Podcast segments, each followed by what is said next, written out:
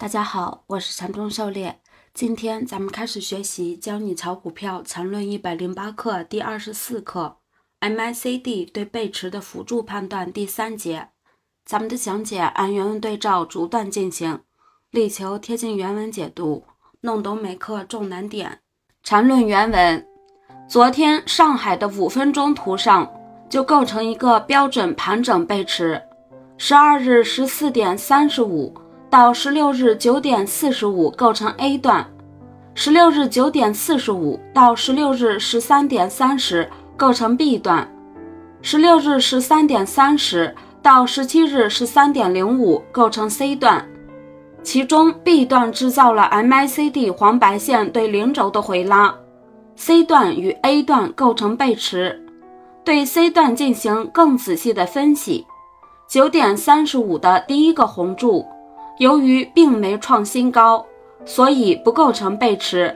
十点四十的第二个红柱子，由于这时候的 C 段还没有形成一个中枢，根据走势必完美，这 C 段肯定没完，所以继续。十三点零五分，第三个红柱子，这时候把三个红柱子的面积加起来，也没有 A 段两个红柱子面积和大，显然背驰了。所以要走人了，而随后的回跌马上跌回大的中枢之内，所以不可能有什么第三类买点。不过站在超短线的立场，如果出现次级别的第一类买点，又可以重新介入了。狩猎解读，对照下图，认真体会禅师这段分析。这里的 B 段是一段反向走势，其力度达到了回抽零轴情况。这里 A、B、C 三段可以看作一个类盘整走势。对于 C 段的分析，用到了背驰比较需要要创新高的前提，同时也用到了走势必完美的原理。一般的第一段大幅上涨或下跌后，不要着急逃顶或抄底，因为该段走势中还未形成中枢，还不完美。一般形成中枢后，还有新高或新低。除非个别极端情况下发生小转大，才会出现短时间大幅反转，如同 C 段背驰后的回跌，第一段力度较大，直接击破 B 段低点，这时候就不着急抄底，等待中枢出现后，根据这段走势内部背驰来择机介入，这就是走势必完美的应用范例。缠论原文，那么。有没有盘整背驰后回跌形成第三类买点的例子？其实这种例子太多了。第三类买点有一种情况就是这样构成的，例如零零零零零二万科的十五分钟图，十二月十五日十点四十五分构成一个盘整背驰，所以要出来。其后的次级别回跌并不重新回到前面的中枢里。就在十八日九点四十五分，构成了标准的第三类买点，这时候就该重新回补了。狩猎解读：盘整背驰后形成的第三类买点的参与价值极大，第一个中枢位置不高，介入风险较小，后续一旦形成趋势上涨，盈利空间也不小。如上图。盘整背驰，通过 MACD 黄白线和柱子面积比较，显而易见。其后次级别回调不进入中枢，就形成第三类买点，是很好的机会。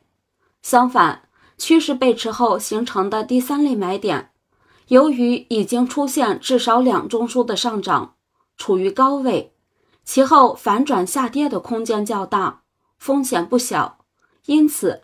这种情况下介入，一定要严防三买转二卖后出现大跌的情况。一旦不能新高，要果断离场。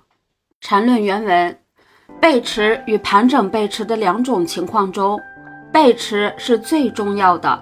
一旦出现背驰，其回跌一定至少重新回到 B 段的中枢里。看看六零幺六二八人寿昨天的回跌，就一目了然了。而盘整背驰一般会在盘整中弄短差时用到。如果其间突破中枢，其回跌必须分清楚上面的两种情况。涉猎解读，这里说的背驰，也就是趋势背驰，简称背驰，就是在趋势结构下发生的。趋势背驰和盘整背驰判断方法是一样的，都是对中枢进入段和离开段进行比较，不同的是它所处的走势结构。趋势背驰的结构更充分。力度经过两个或多个中枢的缓冲衰减，其后发生反转的概率更大一些。在二十九课，禅师给出了趋势背驰后有至少三段次级别回抽中枢形成扩展的理论保证，而盘整背驰则是大概率有一段次级别回抽，并没有理论保证。图上可以看到，中国人寿在两个中枢上涨趋势后背驰。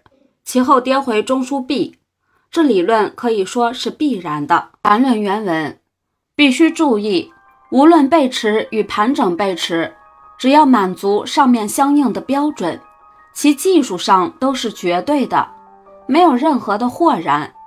问题不在于这种技术的准确性，而在于操作者判断的准确性。也就是说，必须先把什么是背驰，什么是盘整背驰。它们之间的标准是什么？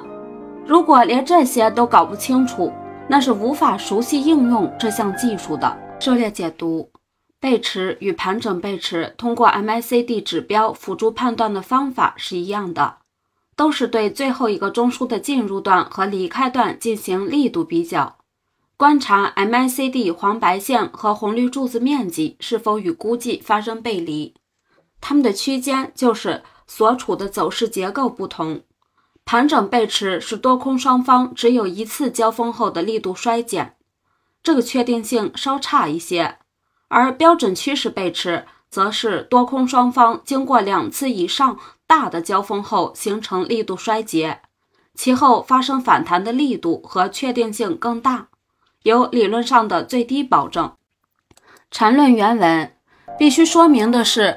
由于 MACD 本身的局限性，要精确地判断背驰与盘整背驰，还是要从中枢本身出发。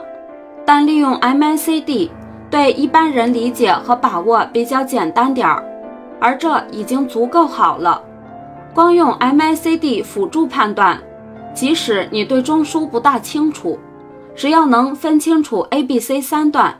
其准确率也应该在百分之九十以上，而配合上中枢，那是百分百绝对的，因为这可以用纯数学的推理逻辑的证明。具体的证明以后会说到。狩猎解读：通过 MACD 指标背离，可以很方便的辅助判断背驰，但背驰判断的关键还是走势结构要标准。比如趋势中各个中枢是否同级别且无波动重合，在此基础上发生背驰，则是显而易见的。通过 MACD 黄白线和红绿柱子面积比较，肉眼可辨。趋势背驰后，理论上也有一定的升幅保证，就是后面二十九课讲的标准背驰后，至少会有三个次级别走势。回抽最后一个中枢的 DD 或 GG，与最后一个中枢发生扩展，形成更大级别中枢。关于标准背驰，禅师后面会有几节课程专门讲解。